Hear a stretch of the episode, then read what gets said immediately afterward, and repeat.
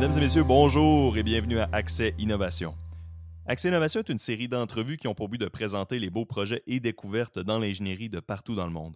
Mon nom est Émile Demers. Nous plongeons aujourd'hui dans une combinaison fascinante de domaines. Donc, premièrement, la gestion des déchets, ensuite, l'intelligence artificielle, et puis finalement, la robotique, en vous présentant une entrevue sur l'entreprise Waste Robotics avec son cofondateur Michel Laforêt.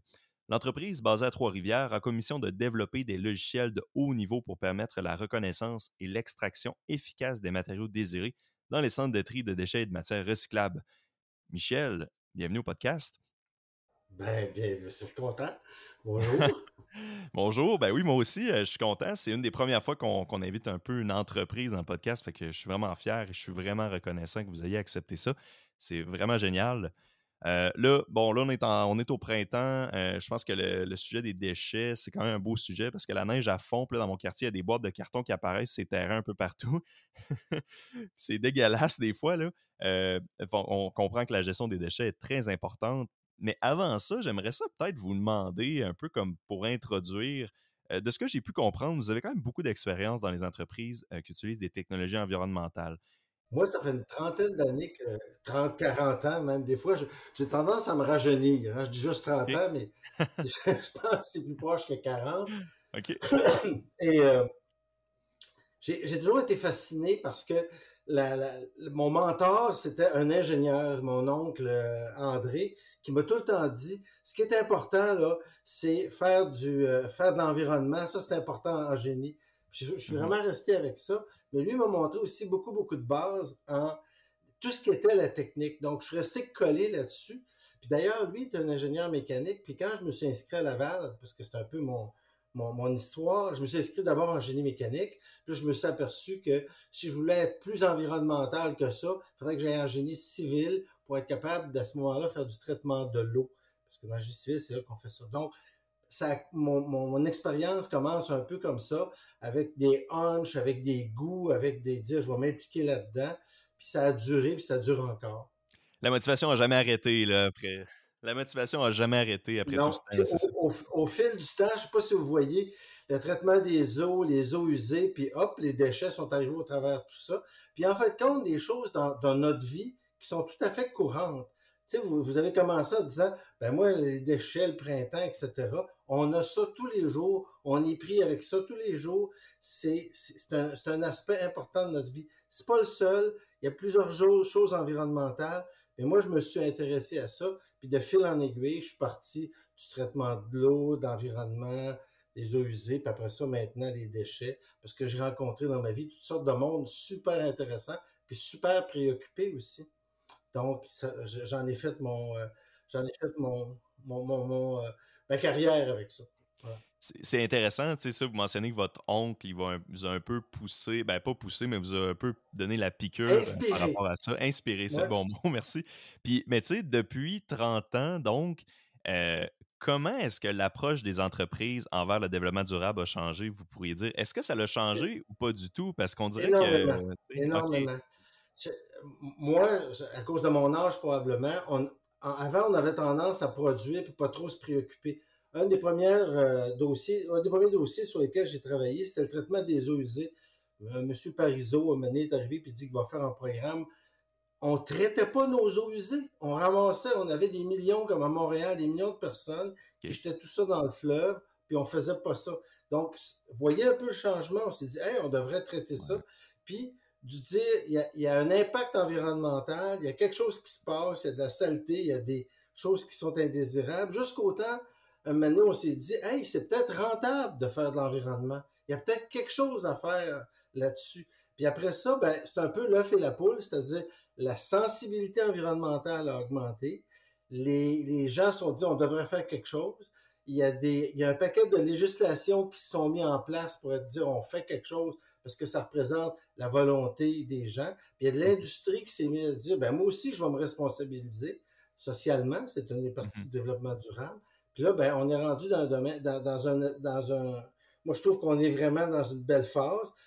Euh, on est dans l'éprouvette, hein, l'environnement, les, les personnes qu'on est, on est dans la planète Terre, on est dans l'éprouvette. Fait que là, on se dit, on pourrait peut-être faire quelque chose. Moi, je, moi les, les, déchets, je trouvais ça super intéressant.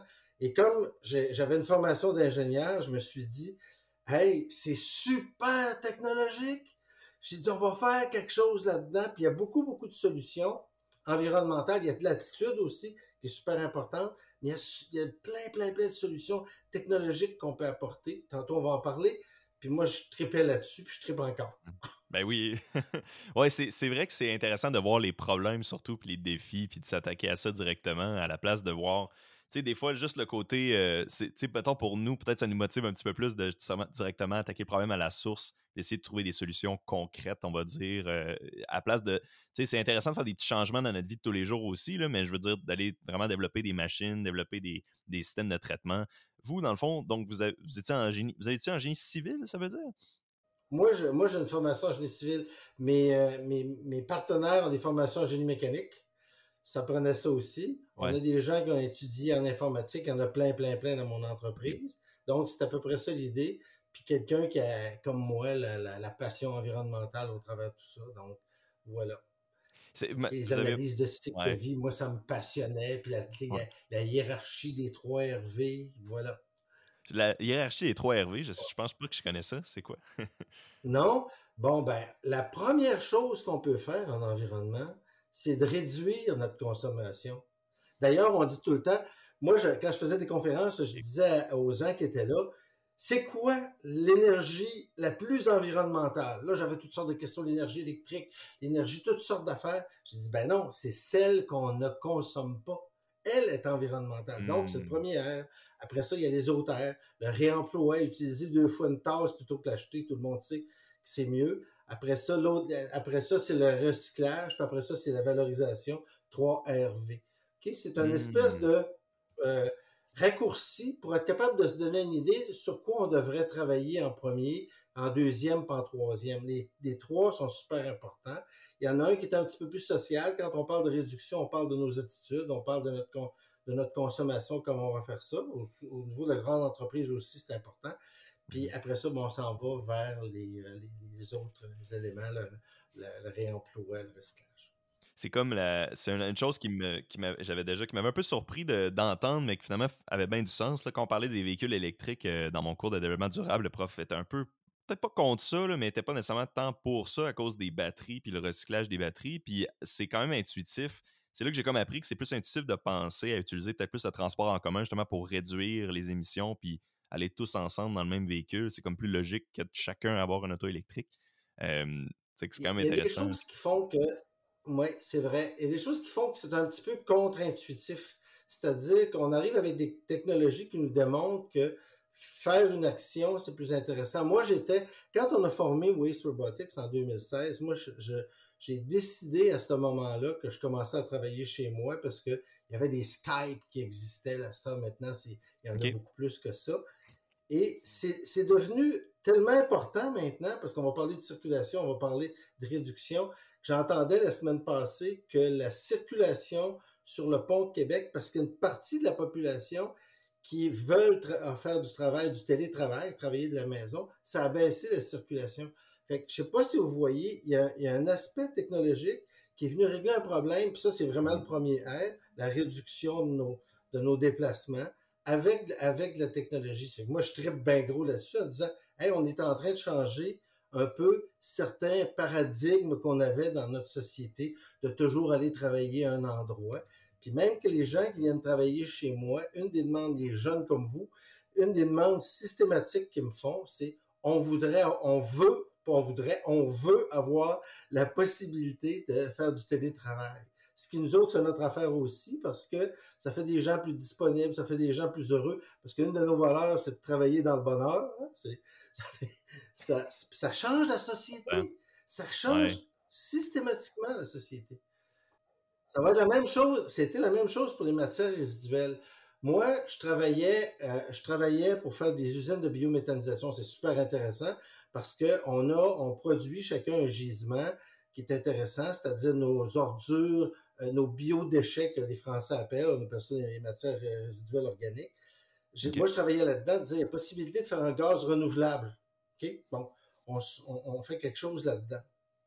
Puis peu à peu, je rencontre, euh, quelqu'un avec qui je travaillais, puis il me dit Ouais, mais il existe des outils, on pourrait faire ça avec des robots, on pourrait faire ça avec des intelligences artificielles, pour être capable de sortir de la matière, puis faire du recyclage, puis tout ça. Moi, j'ai dit, hey, c'est bien trop vrai. Et il y a juste quelques années, 2000, tu sais, on a commencé en 2016, 2010, 2012, les ordinateurs ne sont pas assez puissants pour parler d'intelligence artificielle. Aujourd'hui, qu'est-ce qu'on fait? On parle rien de ça. Chat GPT menace les professeurs. Tu sais, il y a beaucoup. Ah Là, ça, ça, veut dire quoi? Ça veut dire qu'il faut repenser.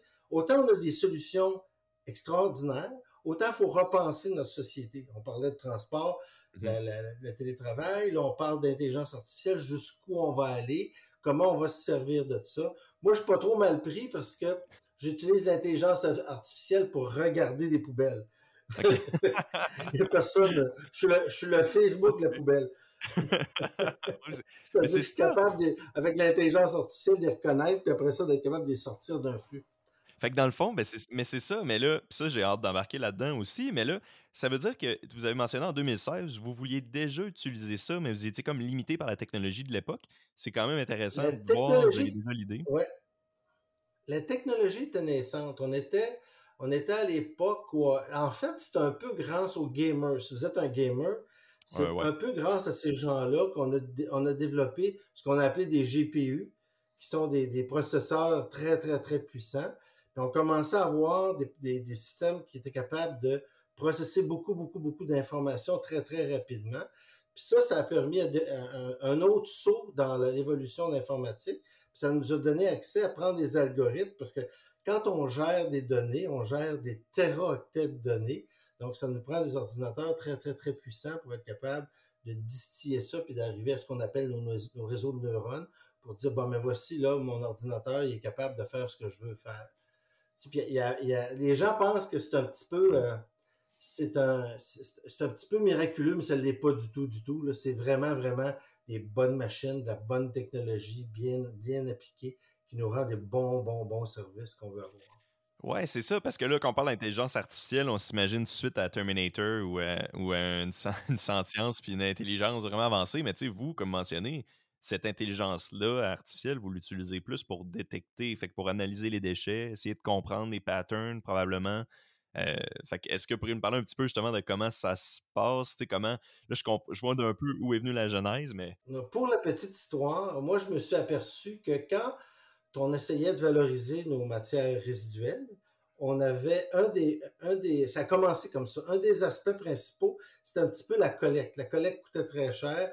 À chaque mhm. fois qu'on voulait ajouter une fraction, on ajoutait une collecte.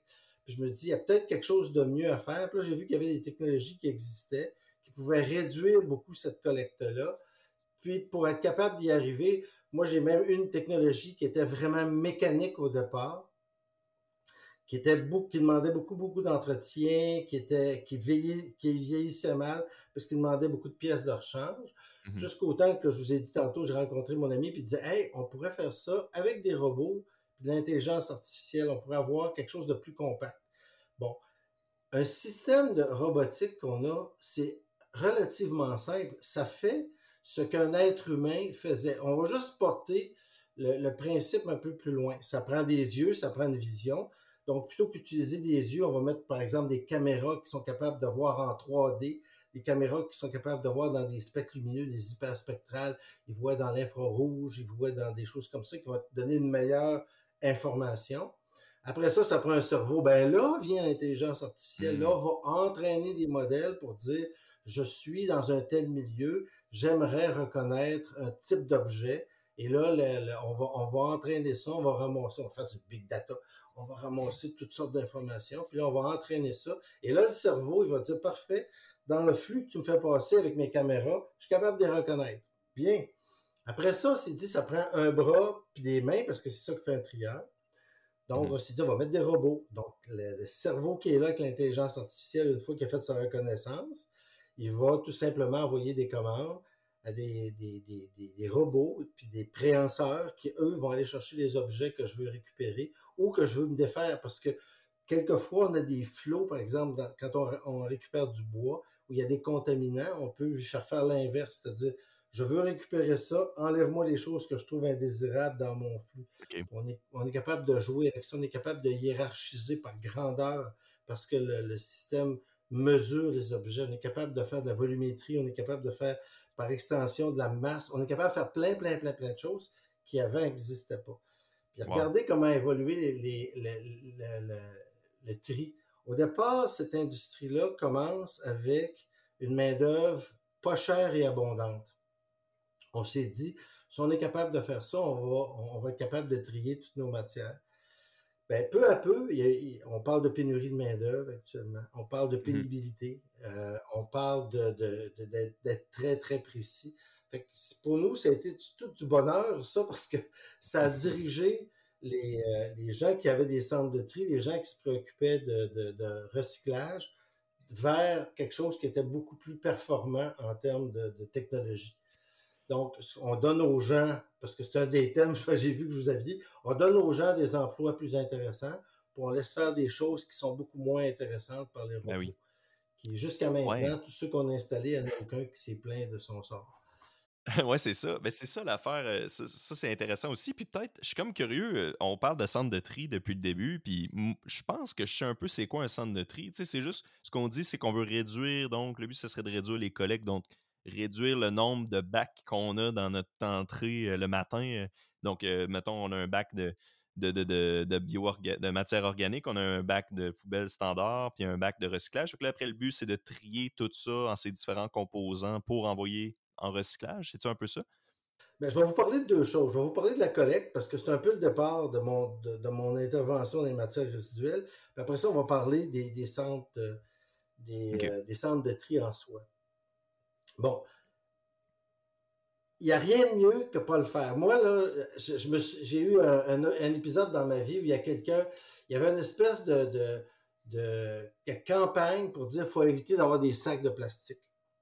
Et, il, y a, un journaliste qui vient me voir un moment et qui me dit Vous, vous préconisez, parce que dans, ce, que je, propose, il y, a, une collecte qui se fait avec des sacs de plastique, puis il me dit Qu'est-ce que vous pensez des sacs de plastique? J'ai dit, il faut, en avoir le moins possible. Ça a coupé, ça a coupé son punch, mais l'idée, c'est un peu ça. C'est-à-dire qu'on va tout le temps vers de la réduction.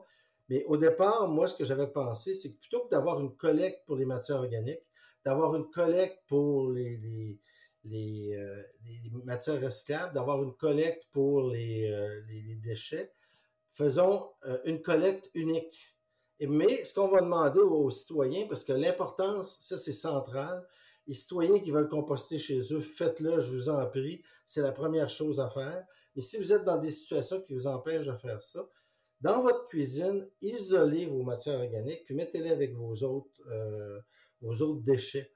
De cette façon-là, vos autres matières résiduelles.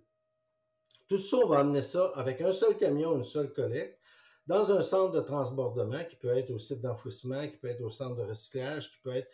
Il y a plusieurs endroits où on peut le faire. Et les robots vont tout simplement trier ces flux-là.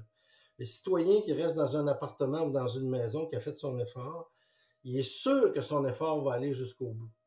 même si ses, voisins ou ses euh, colocataires ne font plus ou moins bien ça, lui, son effort, il va être préservé dans le sac qu'il aura bien voulu isoler. Donc ça, c'était le départ de, de l'entreprise en disant on va vous donner un moyen qui va baisser considérablement les, euh, euh, gaz à effet de serre, mais qui va aussi augmenter considérablement la, récupération. Je vous donne un exemple. Les résidus alimentaires, c'est une des principales sources de gaz à effet de serre au Québec. Étrangement, les gaz à effet de serre des résidus alimentaires, ils viennent de l'enfouissement. Il y a 96 de, du Québec qui enfouit ses, euh, ses, résidus alimentaires. Donc, il est important, par exemple, de récupérer ces résidus alimentaires-là. La technologie, l'approche qui est souvent utilisée, c'est d'avoir le fameux bac brun. Moi, je reste à Lévis. Lévis a mhm. publié euh, en décembre passé le, le, taux de récupération de ces résidus alimentaires avec des bacs bruns. Ça fait 11 ans qu'on a des bacs bruns ici. Et le taux de récupération mhm. est de 15 la Ville de Québec, qui est juste l'autre côté, a décidé de prendre l'approche que je préconisais, c'est-à-dire de demander aux citoyens, puis a fait un essai pilote là-dessus, de mettre ces résidus alimentaires-là dans des sacs. qui a fait ça sur 1000 citoyens, 1000 ménages. C'est quand même un gros, un gros échantillon, puis ils ont, atteint 91% de taux de récupération. Fait que vous voyez, après quelques mois 91, puis après 11 ans à 15% Donc, on a un moyen qui est beaucoup plus efficace. Et l'effet se fait principalement les gaz à effet de serre parce que ces, ces, ces, euh, ces résidus-là, on les enfouira pas. Puis en plus, en bonus, vous n'avez pas les collectes de, de camions. Vous ne faites pas passer un camion ben supplémentaire. Donc, plein de ressources que vous n'utilisez pas et évidemment des carburants fossiles que vous n'allez pas brûler. Parce qu'au départ, vous allez comprendre que les résidus alimentaires sont déjà dans les poubelles en volume, pas en masse. Je ne sais pas si vous voyez un peu qu'est-ce qui, qui me drive. C'est un, un, peu ça. Mais c'est un changement de paradigme. C'est pas facile. Moi, je me suis fait dire à de très nombreuses reprises, toutes les autres font ça avec des bacs bruns. Pourquoi on utiliserait une autre technique? Puis en plus, vous avez des sacs. Oui, mais les sacs, je récupère. Ah, OK. Je ne sais pas si vous voyez un peu ça. Bon. Tantôt, je vous ai dit que j'amènerais vers le centre de, de, centre de tri. Mhm. Une fois qu'on a fait ça, ça, c'est une des approches qui peut être utilisée. L'autre, après ça, qu'est-ce qu'on fait? C'est tous ces objets-là se ramassent dans un centre de tri où il faut être capable de les sortir le plus possible. Les robots ne se fatiguent pas. Les robots sont très, très, très précis. Euh, les robots peuvent travailler 24 heures sur 24.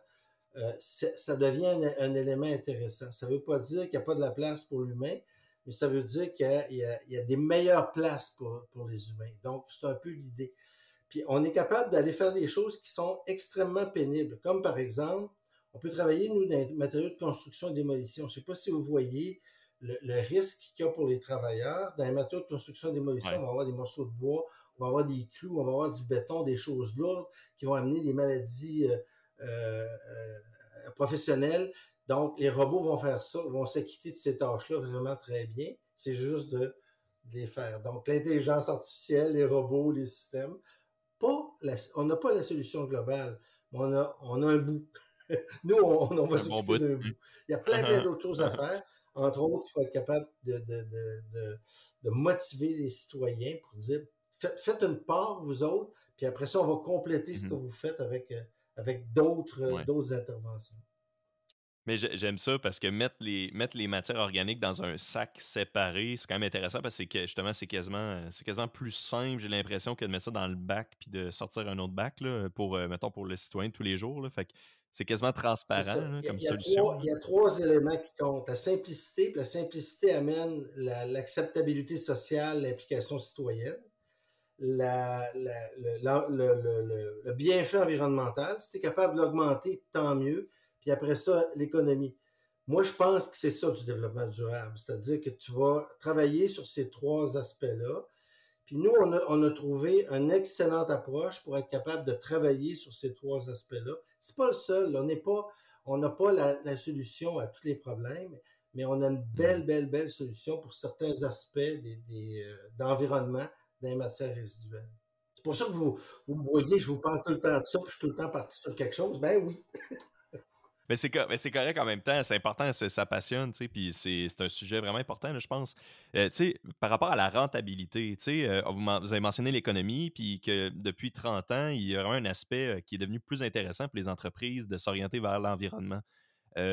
comment est-ce qu'on pourrait, comment est-ce que ça s'est passé, ça, que justement, d'être environnemental et comme devenu durable. Parce que je sais, je veux pas juste dire que c'est un, aspect d'image d'entreprise, parce que clairement, c'est pas juste l'image d'une compagnie verte qui fait que ça peut autant monter les, ventes. Il y a clairement quelque chose d'autre derrière ça, de plus, mettons, concret. sais.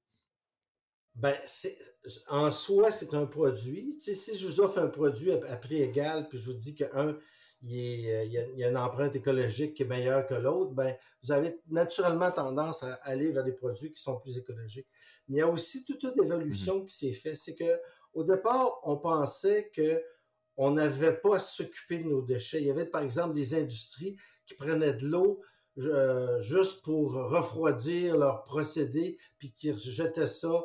Puis là, après ça, ils se sont aperçus que ouais, mais c'est peut-être si on commence à payer, puis si on commence à avoir des impacts environnementaux, c'est peut-être mieux de récupérer ce taux-là. Puis là, on s'est aperçu qu'en dessous de ça, il y a une espèce d'économie qui est intéressante, puis ça se vend.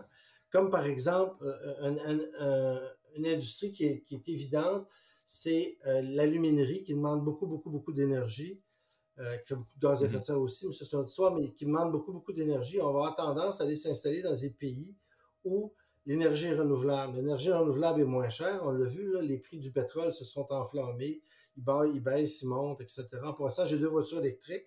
Moi, j'ai pas subi de, mm-hmm. cette bosse-là. J'ai été capable de, payer à peu près toujours le même prix au Québec, mais les endroits, puis ça, ça c'est la mentalité qui, est en train de se développer, où tu es capable d'avoir euh, un approvisionnement puis des pratiques environnementales, tu as tendance à aller t'établir plus dans ces, euh, dans ces pays-là parce que tout le monde commence à jouer le même jeu. C'est-à-dire que si moi je fais un effort de me ramasser, ben, il faudrait que les autres le fassent. Puis je vais acheter des, je vais acheter des, endroits où on est capable de le faire.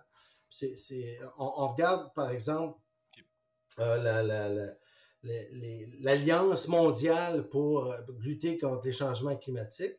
Ben, il y a de plus en plus de, de mm-hmm. gens, incluant de plus en plus de pays, incluant même la Chine, qui, elle, a, parti d'une espèce de, d'industrialisation à tout craint avec des centrales. On disait qu'il y, ouvrait une centrale au charbon par, par, par semaine. Mais là, ils ont des problèmes locaux qu'ils essaient de régler, mais aussi des problèmes mondiaux, parce ah. qu'ils savent qu'il faut qu'ils jouent la même, le même jeu que les autres vont jouer. Puis, euh, comme je le disais tantôt, on est dans l'éprouvette. Là. Si jamais les changements climatiques viennent nous impacter, on s'aperçoit que c'est cher. C'est très, très, très cher pour faire parce que ça, ça revient tout le temps à payer quelque chose. Si les gens sont plus malades, ça va augmenter nos primes, nos coûts d'assurance. Euh, si euh, les gens ne mmh sont pas disponibles parce que le pétrole est trop cher, puis qu'il n'y a pas d'alternative, c'est super enthousiasmant.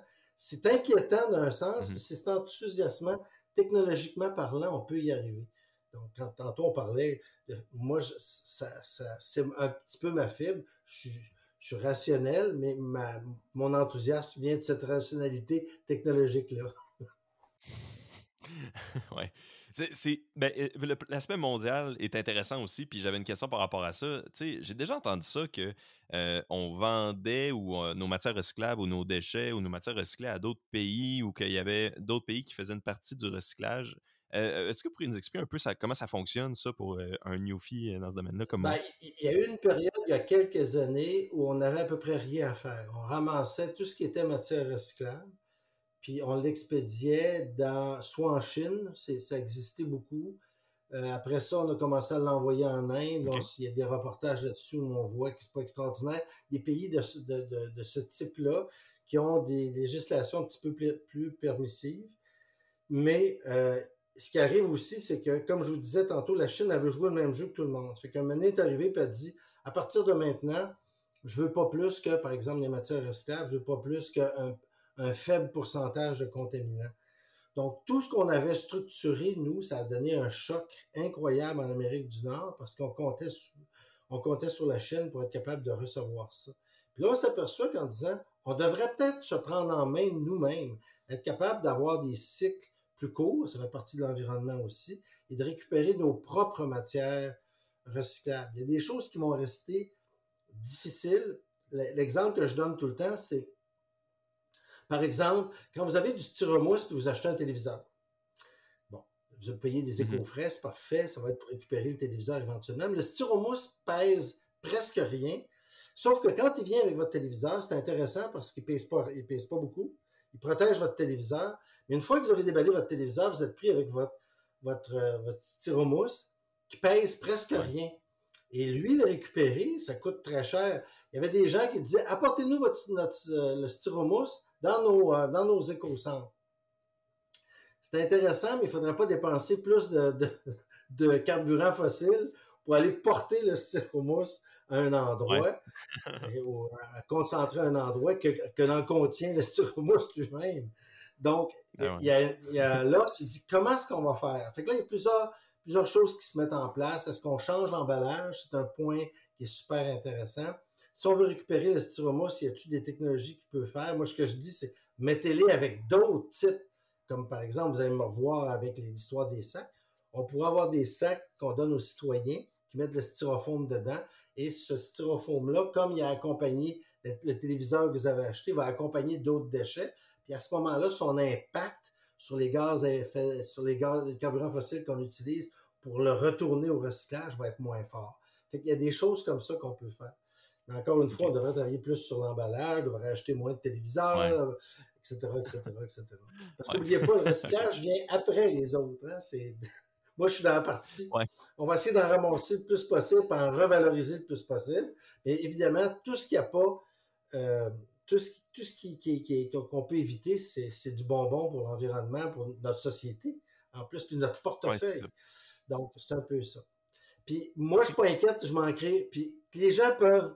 Moi, je dis les gens, allez-y, économisez, réduisez, allez-y, parce qu'il y a tellement de travail actuellement. On dit qu'on récupère à peu près dans les pays développés où il y a des programmes, etc. 35% 30% de nos matières recyclables. C'est énorme.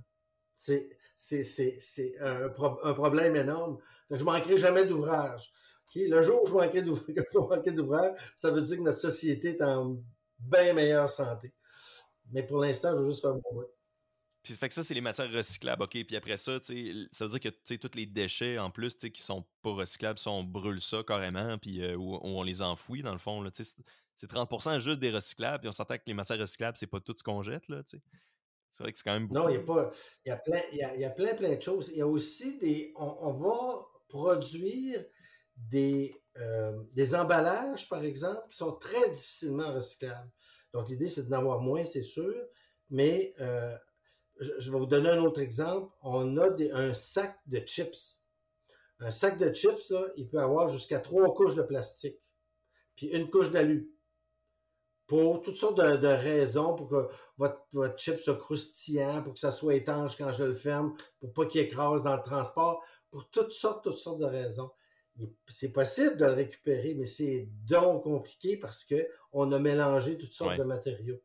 Donc, on essaie de travailler là-dessus. Y a-t-il moyen d'aller standardiser aussi les emballages pour en récupérer le, le, les plus facilement possible? Parce qu'il y a une deuxième vie à ça. Donc, on parle d'éco-conception à ce moment-là, du berceau jusqu'au euh, jusqu'à la tombe là, de, du produit. Fait que ça, on commence à penser de cette façon-là. Les producteurs commencent à penser de cette façon-là. D'ailleurs, les producteurs, on les responsabilise. Ils ont dit, il y a une responsabilité élargie des mm-hmm. producteurs. On travaille là-dessus. Donc, moi, je suis juste une partie de la chaîne. C'est-à-dire que le jour où on commence à les ramasser, moi, j'ai un outil super efficace pour le ramasser, mais il y a plein d'autres choses autour à faire.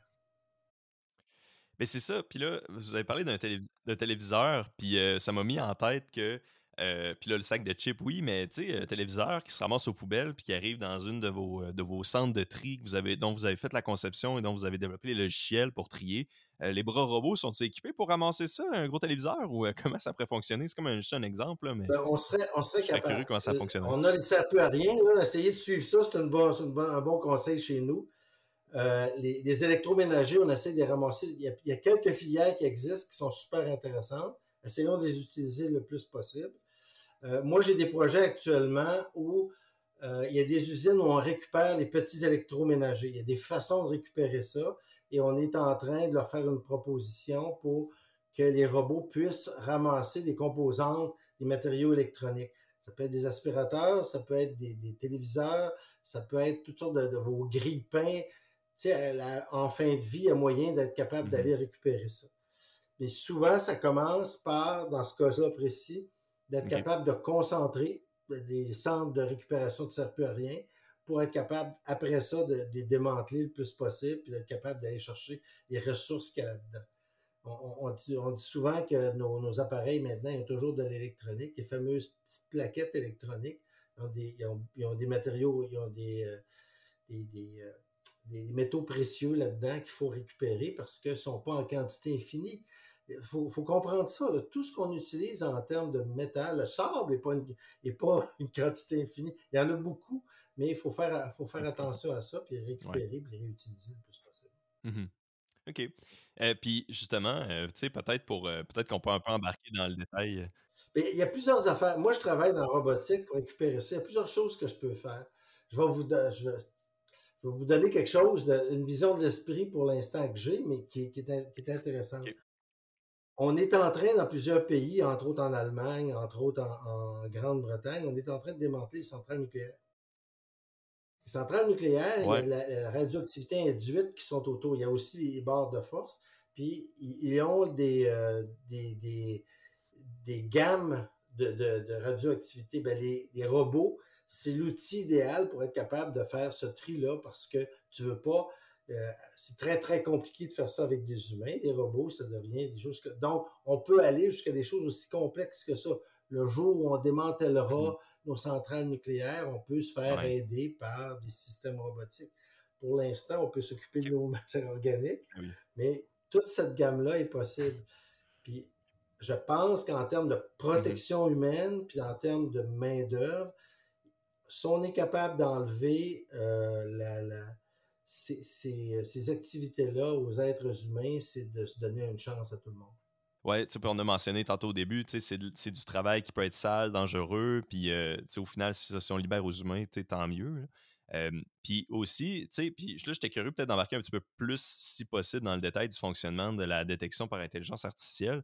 J'imagine, comment je m'imagine que ça fonctionne sur une ligne de un, convoyeur, on peut imaginer, où les déchets roulent et là, il y a des imageurs, ils essaient de détecter les patterns qu'ils peuvent reconnaître. Fait que, OK, le styromousse a tout le temps ce pattern-là que je reconnais, la couleur.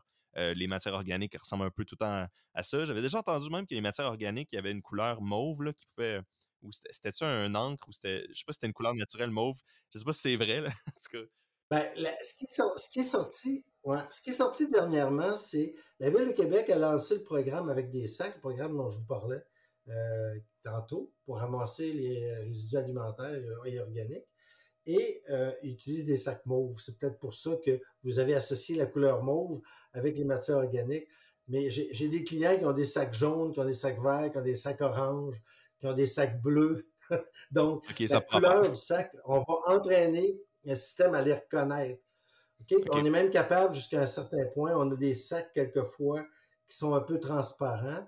On est capable de lire les objets parce qu'on va entraîner les, systèmes à le faire, qui sont semi-transparents, qui paraissent au travers du sac.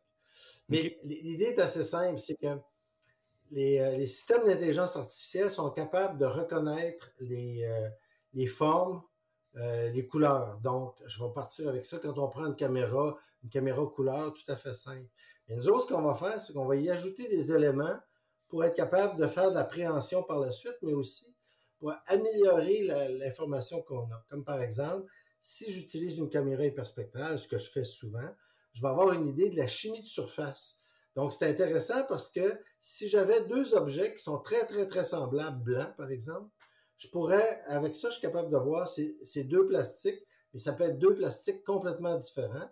Puis ce que je veux faire, c'est d'être capable de les regrouper pour mm-hmm. euh, les, valoriser. Donc, ça me donne cette information-là. Je suis capable d'avoir des informations sur la, volumétrie. J'ai des caméras 3D, mm-hmm. ce qui me permet de, quand j'ai des objets les uns par-dessus les autres, de, euh, de, désempiler de façon ordonnée. Parce que ce que j'essaie de faire, c'est d'avoir une vision avec plusieurs robots qui travaillent euh, en, amont, en aval, mhm. en aval. Et, euh, et, euh, donc, il faut que je sois capable de, gérer ça de façon intéressante. je, peux, je peux trier plusieurs choses à la fois, une chose à la fois. C'est super, super intéressant. Puis plus le, le, flux va être complexe, plus il va falloir que je donne des heures d'entraînement à mon, à mon système. Mais l'avantage que j'ai, c'est qu'il désapprend jamais. Il a une grande, grande, grande mémoire, puis il est capable de me faire de la compilation, ce qui est super intéressant parce que quand on gère nos matières, on a jeté combien? On a récupéré combien de tel type de plastique, du polypropylène, par exemple? là, je suis mhm. capable de le savoir parce que je vais le compiler à mesure que je vais aller le ramasser. Puis, puis, comment, comment vous obtenez les données de masse là-dedans euh, par, par, curiosité? Vous en avez parlé un petit peu tantôt. Je ne sais pas si ça s'applique. Des, ah, des données de masse, oui. ce que j'ai pas, je ne peux. C'est généralement mes flux sont beaucoup trop rapides pour que je puisse les peser. Mais ce que je suis capable de faire de façon très, très, très précise, c'est d'avoir le type de matériel que c'est et d'avoir sa volumétrie. Donc, par apprentissage, puis par euh, référence, je suis capable, par exemple, un bout de bois, si je sais que j'ai tel volume de bois, et que je suis capable de lire le type de, bois que c'est avec un paquet de caméras, ben je, vais je vais être capable de compiler la volumétrie puis de donner sa densité pour être très technique. Là. Puis une fois que j'ai sa densité, j'ai sa masse et je vais savoir ce que je vais retirer. Donc, je suis capable de faire des bilans. Je suis capable de faire des bilans sur ce que mes robots vont prendre, mais je suis capable de faire des bilans sur ce que mes robots ne prendront pas aussi. C'est intéressant. On veut savoir qu'est-ce qui passe droit. Parce que ça, c'est un outil intéressant. Tu dis, hey, je vais faire une. Euh, euh, je, vais, faire un bilan pour voir ce qui se passe. Je vais vous donner un exemple. Le premier robot qu'on a fait tout euh, aux États-Unis, il fallait ramasser des sacs de biodéchets, comme je vous ai parlé. Puis maintenant, on s'est aperçu après plusieurs mois qu'il passait beaucoup, beaucoup de canettes d'aluminium. Fait qu'on a dit aux clients, tu veux-tu qu'on évalue qu'est-ce que ça donne comme canette d'aluminium? Puis, euh, on a, comme on garde les images, on a repassé les images, on a réentraîné le modèle d'intelligence artificielle en disant, tu vas me repérer euh, les canettes d'alu, puis tu vas les compiler. Puis c'est aperçu qu'il jetait, mais vraiment jeté, plusieurs dizaines de milliers de dollars de valeur d'aluminium à un endroit qui n'a même pas de consigne. Donc, là, c'est à lui de décider est-ce que je laisse aller ça, est-ce que je les jette, est-ce que je récupère? Puis là, tu vois, il se mêle à ça toute la, la, question de législation, législateur, la sensibilité, est-ce que je fais, est-ce qu'il y a un marché pour ces. La lue, normalement, il y a un maudit bon marché. Ouais. c'est ça que ça permet de faire. C'est un outil de gestion en même temps. Parce que j'ai pas besoin nécessairement d'utiliser mes robots. L'intelligence que, je, que je mets sur la détection sur un convoyeur me donne beaucoup, beaucoup, beaucoup d'informations. C'est très riche. Cette information-là est en continu. Cette information-là est en temps réel. On est dans un autre monde complet. Là.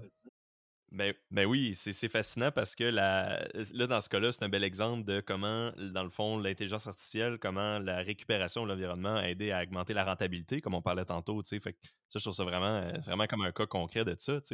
Puis, euh, puis là, j'étais curieux aussi, pour le grand public, mettons comme moi, l'IA, oui, ça semble beaucoup avoir augmenté dans les dernières années, comme l'a mentionné au début avec ChatGPT et tout ça. Vous, est-ce que dans votre quotidien, vous avez ressenti ça d'une quelconque manière ou vos systèmes, vos logiciels, c'est encore sensiblement la même technologie puis ça s'applique encore de la même manière? Oh non, c'est la technologie a évolué euh, à une vitesse incroyable. OK, on utilise, nous, l'intelligence artificielle, encore une fois, c'est pas c'est, pas de la magie, c'est quelque chose qui est tout à fait euh, concret. Il y, a, des versions. Donc là, on a des versions de plus en plus performantes. Je vais vous donner un exemple très, très simple. Au début, on faisait ce qu'on appelle du boarding box. On prend un objet, il apparaît une espèce de carré et le logiciel nous dit ça, bon, ben, c'est une, c'est une, bouteille d'eau de plastique, OK, PE, faite en PET. Maintenant, on est capable d'avoir le contour précis pour dire, OK, voici le contour précis, ce qui me donne la chance maintenant de faire de la volumétrie parce que c'est pas approximatif. J'ai vraiment, vraiment le contour. Et les logiciels sont capables de faire ça maintenant. Il y a des répertoires qui existent que je peux aller euh, consulter pour être capable d'identifier des objets. Donc, ça, ça, ça, évolue, là. Il arrive sur le marché plein, plein, plein, plein, plein de choses.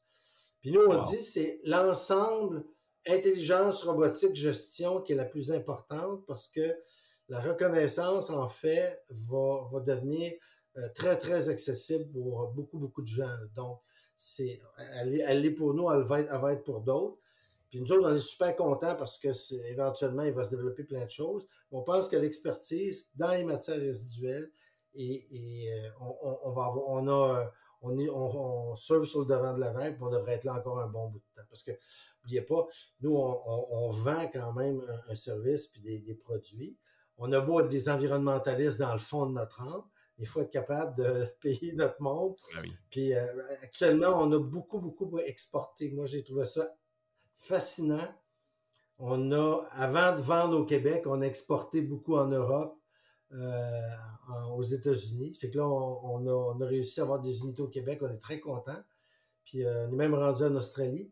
Donc, puis ça aussi, c'est quelque chose que je veux que les gens s'aperçoivent. C'est au Québec, on est en mesure d'avoir des euh, systèmes de classe mondiale, des produits de, pour être capable de compétitionner n'importe qui. Puis on est des fois, on est même très souvent pas mal meilleur que ce qu'ils font. Il faut, avoir une passion, faut y aller, euh, faut, faut, faire quelque chose avec ça. Puis dans les matières résiduelles, c'est génial parce que tu as l'impression, moi je me lève le matin et j'ai l'impression d'être utile C'est pas pire, hein? C'est bon. C'est important, je pense, de faire quelque chose qui nous donne ce sentiment-là. Puis avec le podcast, honnêtement, Accès Innovation, on se rend compte justement à quel point il y a beaucoup de technologies québécoises qui sont vraiment intéressantes. Puis c'est quand même simple à comprendre, mais qui ont des grandes répercussions puis qui ont des grands impacts, comme c'est le cas avec Waste Robotics. donc c'est très intéressant. Puis euh, là, peut-être pour. Euh, on, commence à, on commence à s'enligner sur la fin. Euh, vous avez mentionné un petit peu un, petit mot tantôt par rapport au recyclage des, meubles, par exemple, des, gros électroménagers. Mais tu sais, est-ce que Waste Robotics a des grands projets ou des avenues générales futures euh, que, que vous visez ou que, qui serait intéressant de, mentionner ou de peut-être. Il, y a, plein de domaines dans lesquels on travaille. par exemple, quand vous parlez des, des électroménagers, les laveuses de vaisselle, les voitures. C'est comme des gros morceaux de métal. Il y a des belles industries qui existent actuellement qui récupèrent ça. Récupérer le métal, c'est très intéressant, c'est très payant. Euh, il y a, l'industrie qui est dominante au Québec, c'est AIM, qui a des belles installations. Nous, on pense qu'on peut amener ces installations-là à faire encore mieux en mettant des systèmes robotiques dedans. Donc, c'est, on, travaille, on travaille beaucoup, beaucoup là-dessus. On est en train de faire du développement parce que notre, entreprise est entre une entreprise qui développe des nouvelles technologies parce qu'on pense qu'il y a des choses qui sont à faire encore, puis entre une entreprise qui va donner des services qui sont vraiment concrets, qui vont fonctionner, qui vont être, euh, qui vont être profitables. C'est la même chose pour les meubles. Les meubles, ils sont récupérés, on espère qu'ils vont être réutilisés le plus possible, mais quand on est en fin de vie, euh, il y a des façons de faire, les systèmes robotiques vont être importants pour récupérer le bois, pour récupérer les métaux qu'il y a dedans, récupérer la mousse, récupérer les textiles qui sont autour de ça. la récupération des textiles, il y a de quoi faire. je vous le dis, là. Ouais, ouais. on a de l'ouvrage. on, on, a de l'ouvrage. C'est pour ça le 30% qu'on mentionnait tantôt. Là, donc, euh, ah, je vois, je vois bien le genre. Il faut monter à 90, à 100% si on est capable un jour. Ouais. C'est plutôt euh, une vue de l'esprit pour l'instant, mais on y travaille. Ben oui, puis avec les gros développements qu'on voit justement dans l'intelligence artificielle, le gros boom que ça l'a ressenti dans, les dernières années, ben les derniers mois, plus je devrais dire, on voit que c'est un objectif qui pourrait, euh, qui pourrait être réaliste. Et on dirait que tout peut être à portée de main maintenant. En tout cas, c'est des outils puissants qui sont à, notre disposition maintenant. Mm-hmm. Puis il y a, d'autres choses. Il y a quelqu'un maintenant qui va arriver avec une meilleure idée encore, puis ça sera cette idée-là. Pourquoi pas? Mais pour l'instant, c'est ça qu'on a le plus à portée de main. On sait que ça fonctionne, euh, on sait que c'est rentable, euh, ça correspond au genre de société qu'on a. On va, on va faire notre contribution. oui, c'est ça, ben oui, on va donner notre bout.